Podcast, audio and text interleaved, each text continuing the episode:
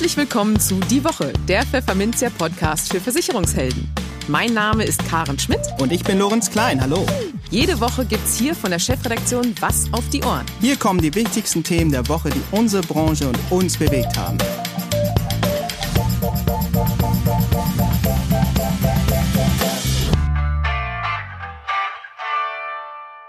Moin aus Hamburg und herzlich willkommen zu Folge 11 unseres Podcasts. Heute ist der 25. September 2020 und diese Themen haben wir für Sie.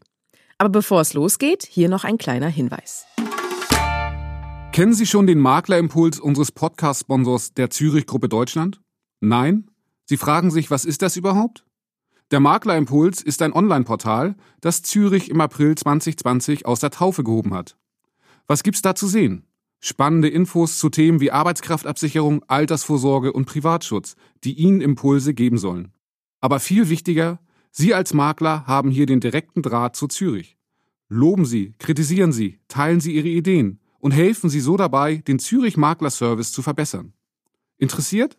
Dann schauen Sie vorbei auf www.maklerweb.de slash Maklerimpuls. In dieser Woche stehen folgende Themen auf der Agenda. Viele Menschen nutzen das Online-Netzwerk Xing ausschließlich als digitale Visitenkarte. Man ist als Anlaufstelle präsent, das war's aber auch schon. Der Unternehmensberater, Finanzanlagenvermittler und Social-Media-Experte Martin Müller ist überzeugt, dass da insbesondere für Versicherungsvermittler noch viel mehr geht, um auch im Vertrieb erfolgreich zu sein. Wir haben ihn dazu befragt. In den News der Woche geht es um das schlechte Image der Versicherungsvertreter und um die positiven Seiten der Corona-Krise. Ja, Sie haben richtig gehört. Man kann der Pandemie auch etwas Positives abgewinnen. Beziehungsweise tun die Versicherer das. Bleiben Sie dran, dann erfahren Sie mehr. Im Rechtstipp der Woche geht Rechtsanwalt Lutz Arnold auf häufige Fehler ein, die Vermittler beim Aufsetzen ihres Testaments machen. Und in unserem Schwerpunktthema für den Monat September, die Altersvorsorge, sprechen wir mit Fabian von Löbbecke, BAV-Profi des Versicherers HDI, darüber, warum sich Vermittler unbedingt mit dem Thema Riester in der BAV befassen sollten. Im Gespräch. Das Online-Netzwerk Zing als Vertriebstool nutzen? Viele Versicherungsvermittler winken da nur ab. Insbesondere jüngere Makler sagen dann gerne, dass ihnen Xing in der Neukundenakquise kaum etwas bringt und dass sie lieber den Plattformen Facebook oder besser gleich Instagram den Vorzug geben. Xing Ambassador Martin Müller schöpft als Mr. Matching mit großem Erfolg das immense Potenzial des Berufenetzwerks aus. Davon zeugen nicht zuletzt seine mehr als 20.000 Xing-Kontakte. Wir sprachen mit dem Social Media Berater, der zudem Finanzanlagenvermittler ist, darüber, wie Vermittler Xing, aber auch andere Netzwerke für den eigenen Geschäftserfolg nutzen können. Herzliche Grüße nach Köln. Moin, Herr Müller. Ja, hallo, guten Morgen nach Hamburg. Ja, lieber Herr Müller, Ihr Credo lautet seit jeher online finden, offline binden. Heißt das zum Beispiel, dass Versicherungsmakler das Online-Netzwerk Zing auch als Vertriebstool betrachten sollten oder wäre das ein wenig übertrieben, wenn nicht gar vermessen? Nein, das kann sicherlich auch der Zweck sein. Es ist ja ein Business-Netzwerk. Es ist also ist sicherlich nicht verpönt, dort entsprechend auch Geschäfte anzubahnen. Sicherlich geht es zuerst mal darum, Kontakte zu knüpfen. Man kann und sollte, und das habe ich als Finanzmakler ja auch nicht gemacht, fremde Menschen anschreiben und eine Beratung anbieten. Aber es macht absolut Sinn, dort ein persönliches Netzwerk aufzubauen mit Kontakten, denen man irgendwo weiterhelfen kann, die man im Blick hat und die natürlich dann auch mich selbst im Blick haben. Und dadurch ergeben sich, äh, so war das damals bei mir als Finanzmakler, auch sehr, sehr viele Geschäftschancen. Und dafür ist Zing da. Ja, Sie haben ja einen, ja, fast berühmten Satz geprägt vor einiger Zeit, möchte ich mal sagen. Äh, und zwar, Zing ist die Filiale im Gewerbegebiet, Facebook das Schaufenster in der Fußgängerzone, Twitter der Wurfzettel der potenziellen Interessenten, in die Hand gedrückt wird und Bewertungsportale sind die Reputationsmaschine schlechthin. Inzwischen ist ja mit Instagram eine Plattform hinzugekommen, mit der beispielsweise der Makler Bastian Kunkel sehr erfolgreich arbeitet. Äh, kurzum, inwieweit gilt Ihre bisherige Beschreibung heute auch noch und was können Makler gegebenenfalls daraus ableiten? Ja, diese Beschreibung ist ja auch schon bisschen älter, aber im Großen und Ganzen stimmt sie heute noch. Äh, was ich damals nicht genannt habe, war YouTube und, und ähm, Instagram, äh, wie Sie gerade richtig sagten. Aber es geht immer um zwei Dinge. Einmal, denke ich mal, sollte die Plattform präferiert werden, wo sich die Zielkunden befinden, da wo ich auch geschäftlich äh, entsprechend für mich was rausziehen kann. Und der zweite Punkt, äh, nicht minder wichtig, sollte die Plattform eben sein, wo man selbst gerne agiert. Äh, es macht wenig Sinn, sich jetzt auf YouTube zu stürzen, wenn man selbst nicht vor der Kamera stehen will. Und es macht auch wenig Sinn, bei Instagram sich zu beschäftigen, wenn man einfach keine Lust hat, mit Bildern zu arbeiten. Ähm, die Frage ist eben, wo sind die Zielkunden? Und die Frage habe ich mir eben damals auch gestellt, als ich diese Formulierung geäußert habe. Und heute, die aktuellen Mediadaten von Zing sagen eben, dass 48 Prozent der Mitglieder, also die Hälfte der, der circa 18 Millionen Zing-Mitglieder, haben ein Haushaltsnettoeinkommen von über 3000 Euro. Also durchaus eine Zielgruppe eben, die für uns Finanzvermittler durchaus interessant ist. Und ähm, da Zing ein berufliches Netzwerk ist, äh, komme ich da halt schneller zu geschäftlichen Themen, als ich es meines Erachtens bei Instagram oder auch bei anderen Netzwerken komme, äh, komme. Deswegen ist für mich Zing immer das präferierte Netzwerk gewesen, weil ich dort eben auf Augenhöhe mit äh, meinen Kontakten, mit meinen Kunden äh, kommuniziert habe und auch Beziehungen aufgebaut habe. Natürlich bin ich auch bei Instagram nicht sehr professionell. Hier und da poste ich mal ein Bild. Ich möchte gucken, was passiert da. Aber um wirklich mich beruflich zu entwickeln und eben mit den richtigen Leuten in Kontakt zu kommen, nutze ich nach wie vor Zing. Ja, da würde ich gerne näher drauf eingehen. Ich habe heute früh mal nachgeschaut. Exakt 20.827 Kontakte haben Sie bei Zing. Es kann ja sein, dass sogar in den vergangenen Stunden da noch den, der eine oder andere dazugekommen ist. Ähm, nun, nun weiß ich aus eigener Erfahrung, dass ein Großteil der eigenen Kontakte, nachdem man erfolgreich sich vernetzt hat, schon aus Zeitgründen gar nicht mehr so aktiv wahnsinnig stark bespielt wird. Warum lohnt es sich speziell für Makler trotzdem möglichst viele neue Kontakte einzugehen, äh, wie Sie das ja offenbar auch tun? Und wie sollte man diese effizient managen? Also da muss natürlich jeder für sich ein eigenes Konzept sich, sich erstellen. Es gibt die einen, die fügen jeden als Kontakt hinzu, die nicht bei drei auf dem Baum sind. Und es gibt eben die anderen, die möchten auch nur direkte Kontakte haben, die sie persönlich kennen. Beides ist sage ich mal, extrem. Wenn ich nur Kontakte haben möchte, die ich persönlich kenne, dann bräuchte ich gar nicht zu zingen, weil dann wird mir Outlook reichen.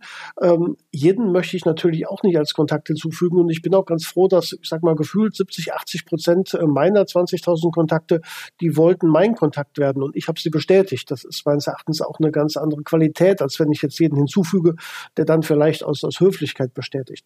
Also zuerst äh, sollte sich ein Makler mal fragen, welche Kontakte möchte man haben und ähm, eine Selektion entsprechend machen, um zu schauen, ist die gewünschte Zielgruppe da. Und ein Tipp an dieser Stelle, wenn es um eine Kontaktaufnahme geht, den ich sehr, sehr gerne geben möchte, diesen Tipp, äh, sucht euch Kontakte mit einer Gemeinsamkeit. Vielleicht das gleiche Hobby, das gleiche Interesse, den gleichen Fußballverein und schreibt, wenn ihr eine Kontaktanfrage macht in Sing, immer eine Gemeinsamkeit mit in die Kontaktanfrage rein, um wirklich dadurch auch die Anzahl der Bestätigungen zu erhöhen. Ich sag mal, auf der Suche nach Geschäftsführern äh, in meiner Region bin ich auf ihr Profil gestoßen. Ich habe habe gesehen, dass auch Sie sich für Fußball XY oder Eishockey XY interessieren. Gerne möchte ich Sie einladen, mein direkter Kontakt zu werden, um zu schauen, was man gemeinsam machen kann. Das ist jetzt mal als Beispiel eine Kontaktanfrage, die sicherlich eine gute Resonanz findet, weil das Gegenüber gemerkt hat, dass ich mir vor der Kontaktanfrage äh, auch das Profil angeschaut habe keine Nachricht zu schreiben oder eine Standardnachricht. Äh, davon rate ich ab, weil das merkt man ja, das merkt ja der Hörer auch und das merkt der Makler ja auch, wenn er eine Kontaktanfrage bekommt, wo es um Win-Win oder irgendwelche Synergien geht. Das ist großer Quatsch. Also immer ganz konkret schreiben in der Kontaktanfrage, weshalb. Und der zweite Tipp an der Stelle, wenn man einen Kontakt hinzufügt, oder auch wenn man einen Kontakt bestätigt, vergebt Kategorien. Bei mir bekommt jeder dieser 20.000 Kontakte oder hat mindestens eine bis hin zu 5, 6, 8, 10 Kategorien bekommen. Und ein A, B, C oder D bekommt jeder. A bedeutet, kenne ich gut, kenne ich lange. Das sind also Menschen, denen ich auch mit dem ich auch, auch lange schon äh, geschäftlich oder privat persönlich zusammen bin. B erkenne ich zwar auch mit Namen, aber ist noch nicht hundertprozentig für mich äh, so bekannt. C-Kontakte sind die, wo ich mal auf einem Event oder auf dem, äh, auf dem Telefonat mit einem E-Mail Kontakt hatte. Und D-Kontakte sind die, die kenne ich noch gar nicht. Das ist halt die bloße Reichweite. Und wenn ich dann zu einer Veranstaltung einlade oder auch Leute gezielt mal anschreibe mit fachlichen Dingen, Content einspiele, dann habe ich immer Impulse zu meinem Netzwerk und so ist es mir als Makler auch in den letzten zwölf Jahren ergangen. Äh, irgendwann war es dann so weit, dass der ein oder andere mich angesprochen hat, weil er mich als Experte gesehen hat und dann ist eben aus einem D-Kontakt ähm, im Laufe der Zeit ein A-Kontakt geworden und viele sind dann eben auch Kunden geworden. Nicht alle, aber doch sehr viele. Ja, da würde ich Sie gerne nochmal mit einem Vorwurf konfrontieren, den man immer wieder auch von Maklern hört. Ähm, nun haben Sie natürlich sehr positive Beispiele zu schildern, aber viele Makler sagen eben auch, ja, aus den Kontakten, die ich habe, da ergibt sich aber nicht zwingend auch Neugeschäft. Ne? Also das, als ob die Leute das so ein bisschen oder viele Sing-Nutzer das so ein bisschen trennen. So, das ist hier meine Plattform, auf der ich äh, mich austausche. Aber ich möchte eigentlich ungern daraus dann in die Offline-Welt gehen und äh, hinübergehen und dann mich dann konkret mit dem Makler nochmal zusammensetzen? Oder packen das diese äh, Makler dann vielleicht falsch an? Ja, wenn man zu direkt natürlich als Makler auf neue Kontakte zugeht und direkt das eigene Business nach vorne stellt, dann mag das wirklich schwierig sein. Auch da habe ich einen Tipp, äh, wenn es einen neuen Kontakt ähm, gegeben hat oder wenn man sich mit einem neuen Kontakt bestätigt. Die zweite Nachricht meines Erachtens sollte immer sein, lass uns mal telefonieren oder ich mache das seit März mit einem Zoom-Call und schreibe jedem, ähm, lass uns mal 15 Minuten ähm, über Zoom zusammenkommen, um zu schauen, wo kann man sich gegenseitig ergänzen. Das macht jetzt auch nicht jeder neue Kontakt, aber es machen doch einige. Man hat ja auch jetzt seit März in der Krise durchaus auch Zeit gehabt und, und auch mehr, mehr diese neuen Medien genutzt, also Telefonat oder Zoom. Das ist beides, äh, beides möglich. Und bevor ich dann in so ein Gespräch gehe oder auch wenn jemand dieses Gespräch nicht will, ich schaue mir immer ganz, ganz genau den Kontakt das Profil dieses Kontaktes an. Und sehr oft ist es da, dass der etwas sucht. Ich schaue halt immer ins Interesse nach ganz unten und ich schaue auch immer, was der sucht. Und da ist es schon häufig vorgekommen, dass der irgendwas sucht, natürlich, was ich jetzt nicht anbieten kann, aber was eben Geschäftspartner von mir anbieten können. Und dann nutze ich halt diese Funktion, die ist vielleicht ein bisschen versteckt, aber äh, die kann man finden, wenn man aufs Profil geht und stelle eben andere Personen vor und schreibe halt einen Kontakt an. Wir sind jetzt seit drei Wochen vernetzt und ich habe gesehen, Sie suchen ein Immobilienmakler. Ich selbst bin ja Finanzmakler, aber gerne empfehle ich Ihnen Kollege XY, der ist Immobilienmakler. Hier ist das Profil oder hier ist die Telefonnummer. Äh, nehmen Sie mit ihm mal Kontakt auf. Äh, er kann vielleicht ähm, ihnen helfen, weil ich habe gesehen in ihrem Profil, dass sie das untersuchen. Und das erfolgt äh, sicherlich proaktiv meistens, weil die Leute sprechen mich ja nicht unbedingt an und sagen, kannst du mir helfen? Manchmal schon, aber doch eher selten. Und wenn man mit diesen positiven, äh, proaktiven äh, Aktivitäten auf das eigene Netzwerk zukommt, dann kommt zuerst mal ein Dankeschön, dann kommt vielleicht irgendwann mal auch die Info, super, vielen Dank, wir haben uns zusammengesetzt. Und irgendwann ist es dann auch so, dass die Person, und das habe ich an einigen Beispielen in den letzten Jahren auch bei mir so gemerkt, dass die Person dann auf mich zukommt und sagt, Mensch, Sie haben mir ein, zwei Mal geholfen, äh, jetzt habe ich mal ein Anliegen, da können Sie mir helfen und dann ist man im Gespräch. Das ist jetzt natürlich kein Auftrag äh, in der ersten Woche oder am ersten Tag nach einem Neukontakt. Aber wenn man sein Netzwerk, äh, wie gerade angesprochen, relativ professionell pflegt und immer versucht, etwas zu geben, auch Dinge, die man eben selbst nicht äh, bietet, dann kann man sich dort eben eine positive Online-Reputation aufbauen, die eben dann auch im nächsten Schritt zu Neugeschäft führt, was man selbst bei sich äh, entsprechend auf die Liste schreiben kann. Sie haben das Wort Krise genannt. Und da würde ich Sie gerne mit einem Zitat konfrontieren, was Sie recht neu geprägt haben. Zuletzt hatte ich ja ein Zitat genannt, was schon ein bisschen länger ähm, her ist. Und zwar haben Sie gesagt, in der Krise sind Netzwerke überlebenswichtig. Das ist natürlich ein Satz, der sehr einleuchtet. Ähm, den haben wahrscheinlich viele andere auch schon äh, gesagt. Aber können Sie vielleicht einmal am Beispiel eines Versicherungsmaklers näher erklären oder greifbar machen, wie, wie sowas funktionieren kann, so ein Netzwerk? Ja, es war ja so, dass es seit März unheimlich schwierig war, äh, Termine vor Ort zu bekommen. Und äh, gerade wenn man auch im Firmenbereich unterwegs ist, äh, natürlich auch sehr schwierig war, Menschen ans Telefon zu bekommen, weil die halt im Büro nicht waren und die Mobilnummer hatte man nicht immer. Da haben die Netzwerke Zing und zum Teil auch LinkedIn und selbst Facebook hat da funktioniert, aber in erster Linie natürlich Zing absolut äh, äh, darauf eingezahlt, dass man den Zugriff auf die Menschen hatte. Man konnte über Zing mit den Menschen Kontakt aufnehmen, äh, jetzt nicht nur neue Kontakte knüpfen, eben auch bestehende Kontakte anschreiben, sagen, Mensch, wie geht's denn äh, Homeoffice, was macht die Krise aus? Man war im Gespräch, man hat sich eben um die Kontakte gekümmert. Ähm, ich bin in verschiedenen Versicherungsgruppen auf Zing auch unterwegs und man sah da auch sehr viele Tipps, was man eben äh, tun kann. Selbst in, in offiziellen Regionalgruppen gab es von Finanzmaklern eben auch Tipps, auf was man achten muss als im März und April natürlich äh, sich vieles geändert hat. Und da hatte man natürlich eine Reichweite, äh, die man vor der Krise schon sich geschaffen hat, dass man mit eigenen Tipps, mit Hilfestellungen da wirklich auf eine, eine Reichweite zugreifen konnte an bestehenden Kontakten und eben auch, auch ähm, potenziellen äh, Kontakten, die man nicht gehabt hätte, wenn man sich bis dahin in diesen Netzwerken nicht aufgehalten hätte. Also wer jetzt erst im März angefangen hat, sich äh, eine Reichweite und ein Netzwerk aufzubauen, ähm, klar, der muss natürlich sehr, sehr viel tun, aber der konnte eben nicht im ersten Tag an davon äh, profitieren. Und auch ich habe ein Newsletter geschrieben im März, wer wissen möchte, wie man äh, Zing richtig nutzt oder wer spezielle Fragen hat oder wer von meinem Netzwerk profitieren möchte von meinen 20.000 Kontakten, habe ich angeboten, jeder kann sich über mein Calendly-Tool bei mr-matching.de einen 15-Minuten-Termin buchen. Das haben sehr, sehr viele Leute gemacht und das war eben 15-Minuten-Gespräch, was, was ideal war, äh, weil entweder konnte ich helfen oder aber ich konnte im Nachgang entsprechenden Kontakt von mir empfehlen, wo ich gesagt habe, okay, da ist jemand, der könnte deine Leistung, deine Expertise brauchen und da habe ich persönlich eben im März auf ein Netzwerk zurückgreifen können, viele meiner, meiner eigenen Netzwerkpartner auch, Deswegen ist mein, äh, meine Aussage immer, ein Netzwerk muss man aufbauen, bevor man es braucht. Und ich glaube, gerade jetzt, wo natürlich viel Neugeschäft äh, zu machen schwierig ist, ich weiß nicht hundertprozentig, wie es im Moment aussieht bei jedem, aber es war natürlich in den letzten Monaten nicht alles einfach.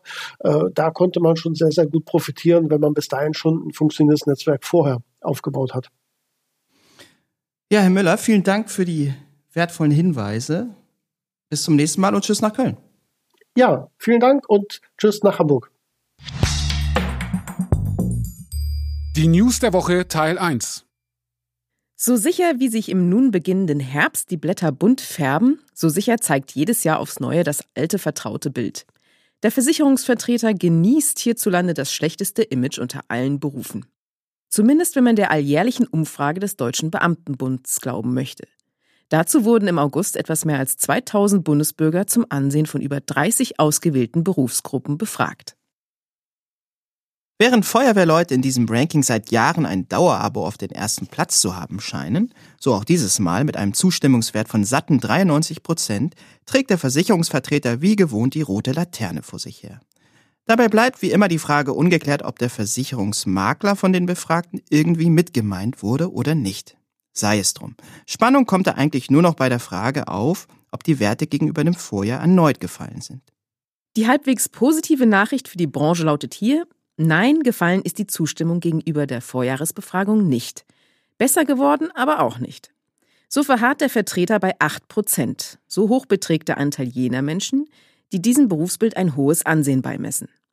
Von 2017 bis 2019 sank der Sympathiewert stetig von 11 auf nun besagte 8 Prozent.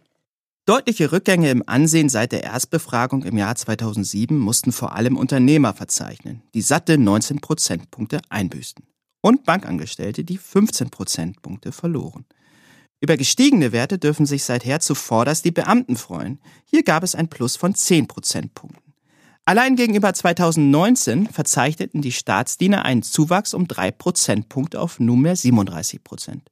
Das reicht zwar nur zu einem Platz im unteren Mittelfeld, was ihnen aber immerhin neun Plätzen Vorsprung gegenüber dem Vertreter verschafft. Und wie reagieren die Gescholtenen auf den erneuten Image-Tiefschlag? Viele scheinen resigniert zu haben und flüchten sich in Galgenhumor.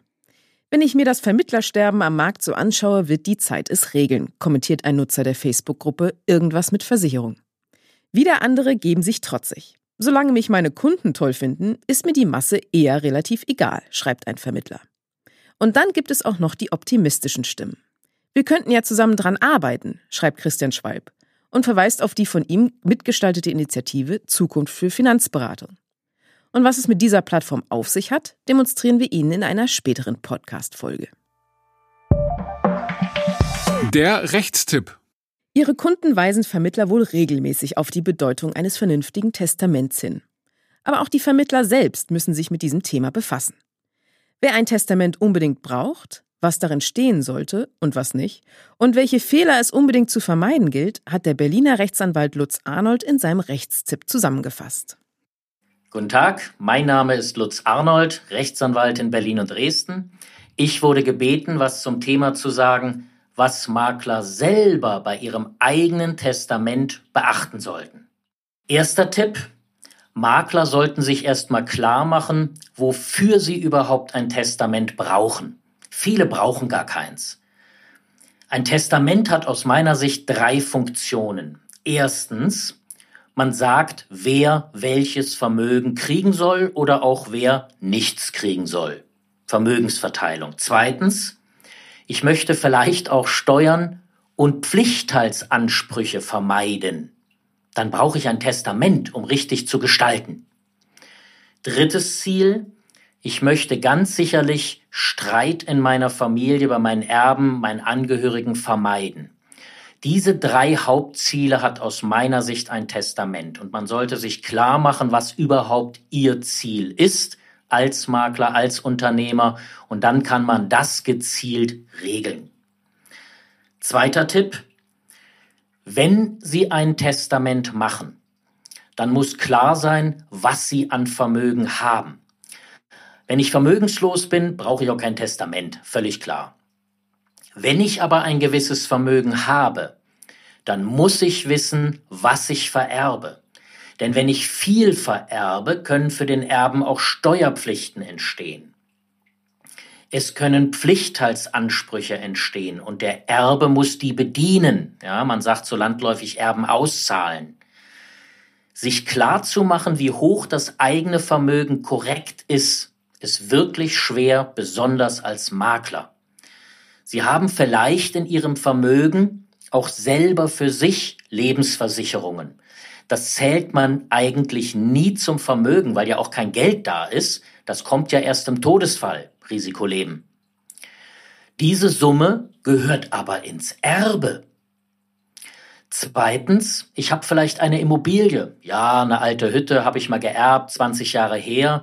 Wenn ich mir aber angucke, wie die Immobilienpreise gestiegen sind in den letzten Jahren, habe ich plötzlich hier ein Vermögen aus Sicht des Finanzamts. Bitte achten darauf, wie hoch das Vermögen der Immobilien ist, wenn ich welche habe. Das Schwierigste ist sicherlich, dass ich mir klar machen muss, was eigentlich mein Gewerbewert ist. Und da haben komischerweise Makler, Vermittler die größten Probleme. Der eine lebt mehr von Abschlussprovision, der andere mehr von Bestandsprovision. Was ist Ihr Unternehmen wert? Und hier gibt es natürlich, wir leben in Deutschland, viele Bewertungsmethoden. Substanz, Ertragswert und, und, und. Und jetzt muss ich überlegen, wie viel ist mein Vermögen wert, damit ich richtig vererbe, Steuerklassen, Steuerfreibeträge ausnutzen kann und den Erben die richtigen Summen vererbe. Ich sollte zu meinem Vermögen gerade als Finanzberater auch überlegen, ob vielleicht gerade Gerichtsprozesse laufen und ob die böse ausgehen können.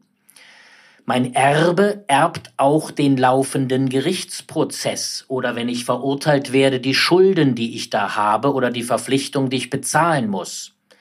Gerade in der Vermittlung von Kapitalanlagen stellt das Gericht in aller Regel fest, dass die Falschberatung vorsätzlich war. Ne, fahrlässig gibt's das ja nicht.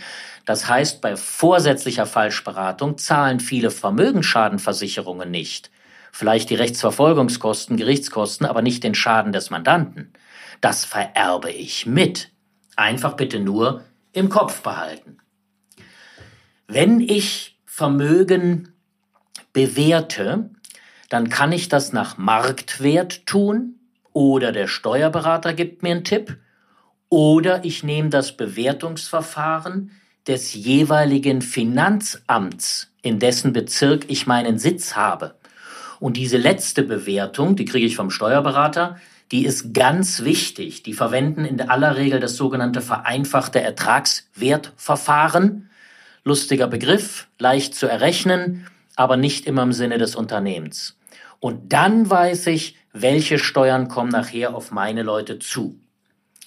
Dritter Tipp, genau diese Steuerpflichten, die ich jetzt schon ausrechnen kann, wenn ich das Vermögen bewerte, und auch die Pflichtteile, die anfallen werden, die kann ich alle jetzt schon berechnen.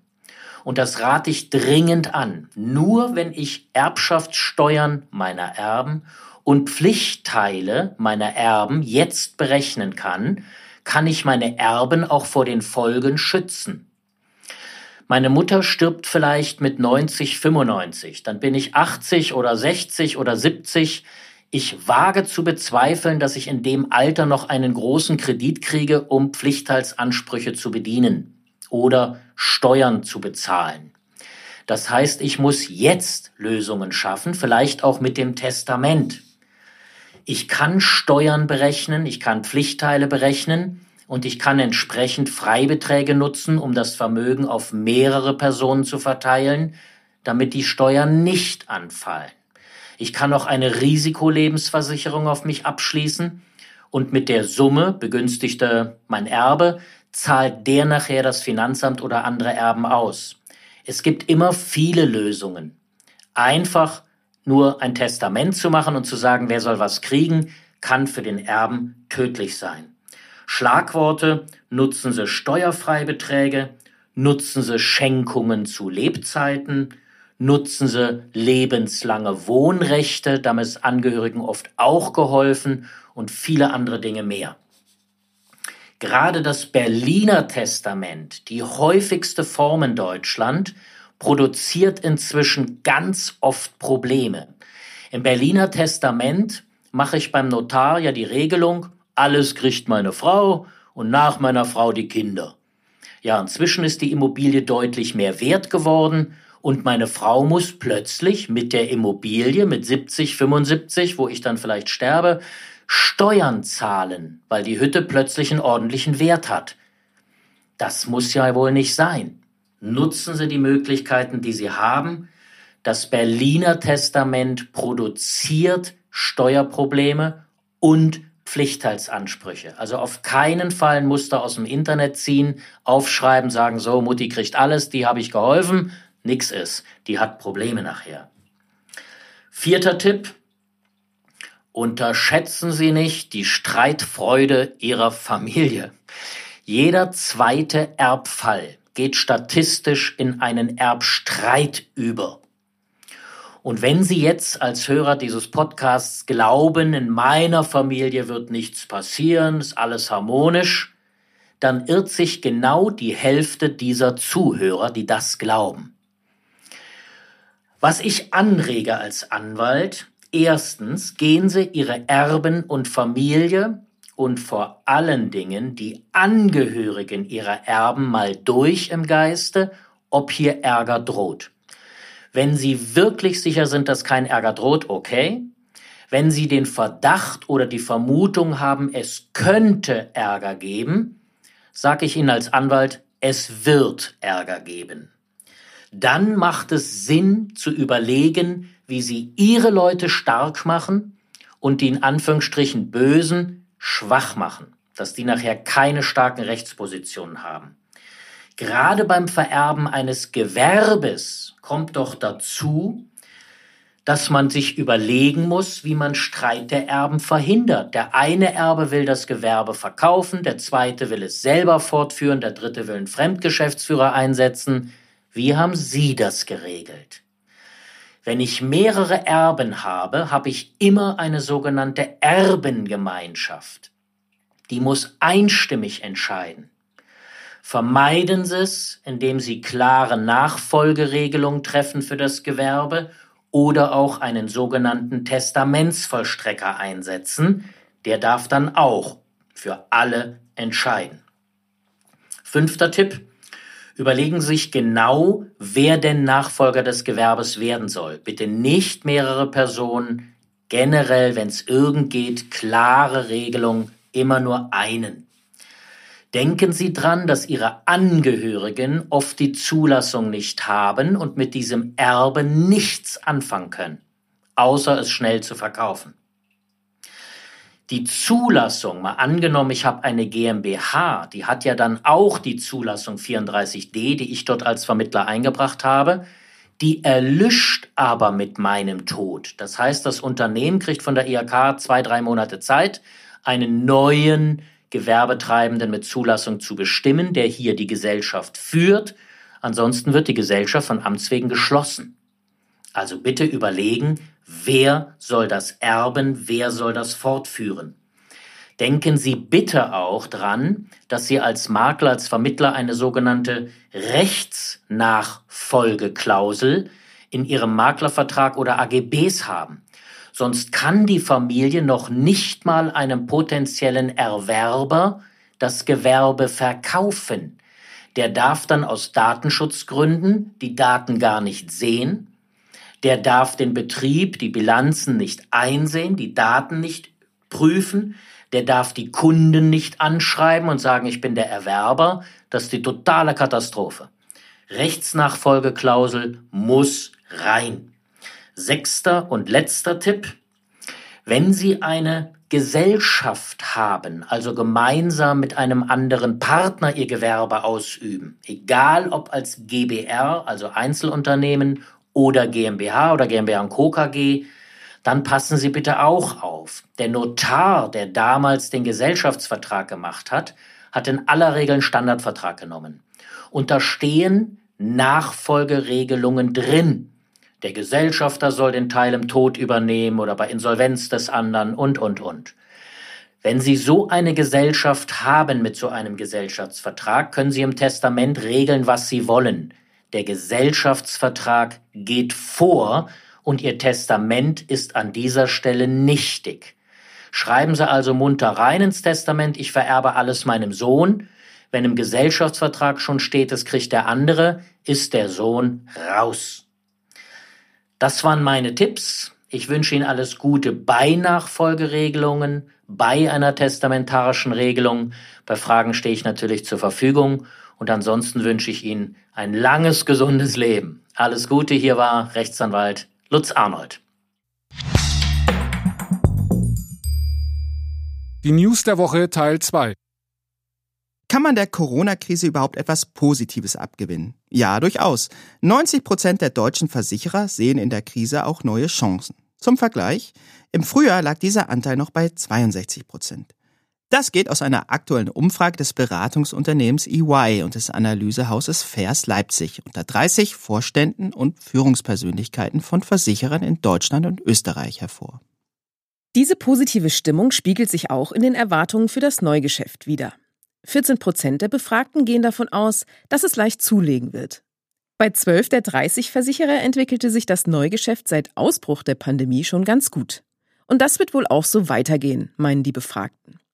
63 Prozent erwarten ausgerechnet bei den in Verruf geratenen Betriebsschließungsversicherungen und 61 Prozent bei Veranstaltungsausfallversicherungen ein Plus in den Jahren 2020 und 2021. Fast ebenso viele Manager, nämlich 59 Prozent, sehen mehr Abschlüsse bei Krankenzusatzversicherungen. Unterm Strich rechnen die Versicherer zudem bei der Reiserücktritt, der Rechtsschutz, der Risikolebens- und der Berufsunfähigkeitsversicherung mit mehr Geschäft. Gleichzeitig geht zwar, wie bereits im Frühjahr dieses Jahres, ein Fünftel der Unternehmen davon aus, dass es in den kommenden zwei Jahren eher zu einem Personalabbau kommt. Allerdings schließen weitere 35 Prozent Kündigungen komplett aus. Im Frühjahr war das bei keinem einzigen Versicherer der Fall. Und mit Prämienerhöhungen rechnen jetzt nur noch 12 Prozent der Manager, nach 21 Prozent im Frühjahr. Ein bisschen aufpassen muss die Branche aber, wenn es um ihr Image geht. 20 der 30 befragten Unternehmen befürchten negative Auswirkungen auf ihr Image. Und wohl auch nicht ganz zu Unrecht. Stichwort Betriebsschließungsversicherung. Fred Wagner, Vorstand des Instituts für Versicherungswissenschaften an der Universität Leipzig, macht hier aber Mut. Gerade jetzt in der Krise haben die Versicherer die Chance, sich als Partner an der Seite der Kunden und der Gesellschaft zu positionieren, was langfristig positiv auf das Image einzahlen wird, sagt er. 54 Prozent der Befragten haben daher bereits Kulanzzahlungen für Schäden geleistet. Ebenso viele haben an medizinische Einrichtungen und Hilfsfonds gespendet und 42 Prozent haben lokale Einrichtungen unterstützt. Das sind alles in allem doch recht erbauliche Neuigkeiten, findet auch Thomas Korte, Leiter des Versicherungsbereichs bei EY. Er sagt, nach anfänglicher Unsicherheit hat sich die Versicherungsbranche mittlerweile gut auf die Veränderungen durch die Corona-Pandemie einstellen können. Jede Krise berge eben auch Chancen. Die müssten aber auch genutzt werden. Daher sollten die Unternehmen nun die nötigen Umstellungen zur Digitalisierung und die Transformation ihrer Geschäftsmodelle auch konsequent angehen, rät der Experte. Das Schwerpunktthema. Fabian von Löbbecke zählt hierzulande zu den wohl profiliertesten Experten, wenn es um die betriebliche Altersversorgung geht. Er hat sich schon seit vielen Jahren der großen Herausforderung verschrieben, die Betriebsrente in Deutschland weiter voranzubringen. Von Löbbecke ist Vorstandsvorsitzender der HDI Pensionsmanagement und im Vorstand der HDI Lebensversicherung für die BAV verantwortlich. Und er hat mit uns über ein Thema gesprochen, dem er ein hohes Vertriebspotenzial beimisst, dem Riester Sparen im Rahmen der BAV. Einen herzlichen Gruß nach Köln. Hallo, Herr von Löbbecke. Hallo, Herr Klein, grüße Sie. Schön, Sie mal wieder zu hören. Ja, Herr von Löbbecke, die Riester-Rente gilt nicht gerade als sonderlich einfaches Altersvorsorgeprodukt. Ich glaube, das kann man durchaus so sagen. Und die betriebliche Altersversorgung dürfte da noch um einiges erklärungsbedürftiger sein. Nun haben Arbeitnehmer ja obendrein noch die Möglichkeit, im Rahmen der BAV zu riestern. Ähm, wird dadurch für den Makler nicht alles noch viel komplizierter, wenn er denn beim Kunden die Vorzüge dieser Konstruktion, sage ich mal, erläutern möchte? Bei Headline, Sie gestatten mir, dass ich zuerst nochmal, bevor wir über vermeintliche Komplexität reden, nochmal ein bisschen festhalten, dass wir darüber reden, dass der Arbeitnehmer natürlich zwei unterschiedliche Fördermodelle zur Auswahl hat. Und er kann natürlich stets die optimale Förderung nutzen. Und das muss natürlich dem vermeintlichen Thema Komplexität im Kundeninteresse erstmal hinten anstehen. Und wir reden da von bis zu 20.000 Euro mehr Förderung in repräsentativen Beispielen einfach. Ähm, wenn Sie jetzt sagen Komplexität, dann müsste man darüber reden, dass, was mir vielfach begegnet ist, die Konfusion bei Vermittlern. Was heißt denn eigentlich Riester im Kontext 363? Und eigentlich ist es ja ganz normale betriebliche Altersversorgung an der Stelle. Das heißt, ähm, der Vermittler muss sich eigentlich an gar keine neuen Sachen gewöhnen. Also ich merke immer bei den Vermittlern, wenn ich mit denen in die Diskussion reingehe, dass es eine wahnsinnige Konfusion gibt, was ist eigentlich Riester in der betrieblichen Altersversorgung. Da denken viele Vermittler immer an das Thema Riester privat. Dabei ist es einfach nur eine ganz normale Direktversicherung, wo man sich unter oder aussuchen kann als Kunde, möchte man die 363 Steuerfreiheit nutzen oder das Thema ähm, Riester-Förderung. Also eigentlich muss man gar nicht so viel Neues lernen an der Stelle. Und äh, wahrscheinlich nicht ganz umsonst haben wir als HDI auch den Goldenen Bullen 2020 gewonnen, weil wir es geschafft haben, die Komplexität einfach zu reduzieren in diesem Produkt. Wie haben Sie das geschafft? Indem wir viele Wahlrechte, die der Arbeitnehmer und der Arbeitgeber haben, also Rechte und Pflichten, fair aufgeteilt haben. Beispiel, alles, was mit Zulagenförderung zu tun hat, macht der Arbeitnehmer so wie es beim privaten Riester auch machen würde. Um den Rest kümmert sich der Arbeitgeber wie bisher auch in der betrieblichen Altersversorgung. Ja, würde mich mal interessieren, ähm, Versicherer und Makler denken ja immer in Zielgruppen, das hört man ja immer wieder, man muss, man muss seine Zielgruppe spitz äh, äh, herausfiltern sozusagen. Ähm, für welche Zielgruppe eignet sich denn Riestern in der BAV mal so als Schlagwort aus Ihrer Sicht ganz besonders? Na ja, gut, zunächst muss man festhalten, vor der Änderung durch den Gesetzgeber, das war ja 2018, hat es sich grundsätzlich für fast niemanden rentiert, sich mit Riester in der BAV zu beschäftigen. Und dann kam jetzt zum Glück der Wegfall der Doppelverbeitragung und dadurch ist es natürlich ein hochspannendes Thema für viele verschiedene Arbeitnehmergruppen geworden. Vielleicht nochmal zur Mechanik. Riester ist ja nichts anderes als Nettosparen mit Zulagen wäre die normale 363-Förderung ja Bruttosparen ist mit diesem obligatorischen 15% Zuschuss. Das sind zwei völlig verschiedene Fördermechaniken und je nach Konstellation kommt bei dem einen oder anderen deutlich mehr raus und da gibt es keine Schablone. Wenn Sie mich jetzt festnageln auf drei Zielgruppen, würde ich sagen Geringverdiener, da die eine relativ geringe Steuerersparnis in der klassischen BAV haben, da ist Riester hochgradig attraktiv. Topverdiener in der Regel sehr attraktiv, weil man über den Steuervorteil hinaus ja noch weitere Steuererleichterungen dann bekommt. Und Arbeitnehmer mit Kindern sind eigentlich auch immer eine relativ gute Zielgruppe, wo man genauer hingucken sollte. Ähm, wenn man das vielleicht nochmal zusammenfügt, alles, warum haben wir uns auch so vertieft mit dem Thema beschäftigt? Wir haben das, das Renditequartett genannt. Renditequartett bedeutet, zum einen hat ja jede BAV ein Produkt, also ein HDI-Produkt in dem Beispiel, das wirft eine Produktrendite von zwei bis drei Prozent am Ende ab, hoffentlich. Durch die Steuerfreiheit kann man da nochmal sozusagen einiges an Rendite drauf bekommen, also Steuer- und SV-Freiheit, um genauer zu sein.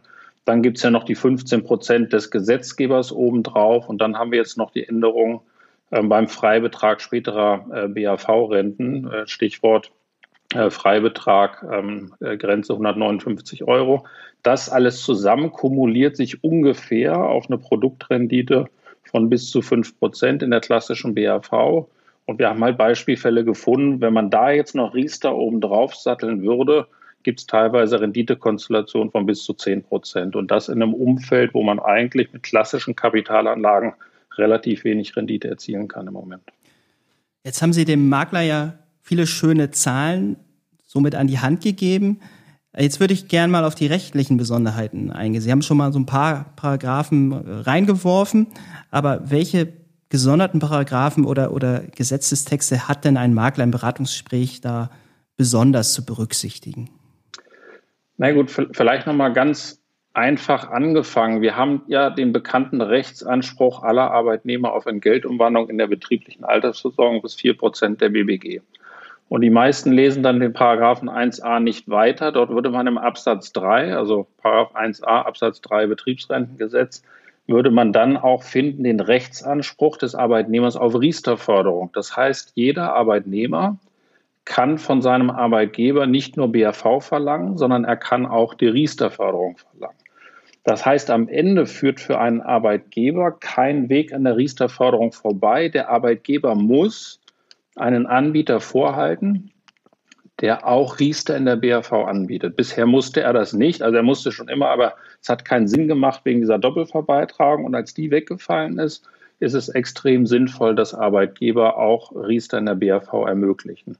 Und genau da an der Stelle kommt auch der Makler ins Spiel als verlängerter Arm des Arbeitgebers. Beide müssen oder sollten, kann man jetzt streng oder ein bisschen weniger streng auslegen, natürlich die Arbeitnehmer darüber aufklären, dass es zwei verschiedene Förderarten gibt. Kommt man dem nicht nach als Arbeitgeber, dann kann man an sowas wie 280 BGB denken, Pflichtverletzung oder beim Vermittler ist es der 63 VVG. Also in jedem Fall ähm, muss man über das Thema reden. Man kommt an dem Thema nicht vorbei, ist auch sinnvoll zu beraten.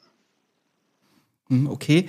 Ähm, das kann ja für den Makler vielleicht auch bedrohlich klingen, wenn man jetzt äh, Grunde das, ähm, da das Stichwort Pflichtverletzung hört. Es kann natürlich auch eine, eine Motivation sein oder ähm, da seine Sorgfalt auch walten zu lassen in, in der Beratung.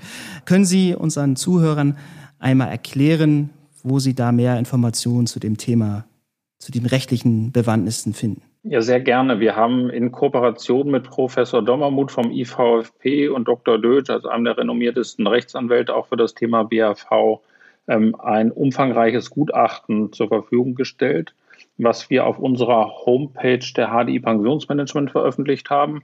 Und vielleicht, Herr Klein, gelingt es uns ja auch irgendwie im Kontext Ihrer Veröffentlichung, diesen Link entsprechend den Zuhörern zur Verfügung zu stellen.